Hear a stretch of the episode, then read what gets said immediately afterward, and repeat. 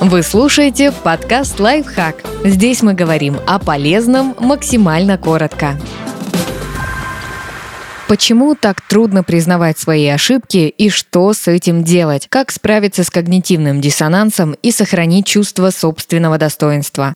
Почему мы цепляемся за свои заблуждения? Когнитивный диссонанс ставит под угрозу наше восприятие собственного «я». Чтобы уменьшить ощущение дискомфорта, мы вынуждены либо изменить мнение о себе, либо признать свою неправоту. Разумеется, в большинстве случаев мы выбираем путь наименьшего сопротивления. Согласно исследованиям, упорствуя в своей неправоте, мы зачастую чувствуем себя лучше, чем когда признаем ее. Ученые заметили, что те, кто отказывается извиняться за свои ошибки, меньше страдают от снижения самооценки, потери авторитета и контроля над ситуацией, чем тем, кто признает свою неправоту и извиняется. Извиняясь, мы как бы вручаем власть другому человеку, который может избавить нас от неловкости и простить нас, а может и не принять наших извинений и добавить нам душевных душевных мук. Те же, кто решил не извиняться, поначалу испытывают ощущение власти и силы. Такое чувство собственного могущества кажется весьма привлекательным, но в долгосрочной перспективе оно влечет за собой неприятные последствия. Отказываясь извиняться за свои ошибки, мы ставим под угрозу доверие, на котором держатся отношения, а также затягиваем конфликт, копим агрессию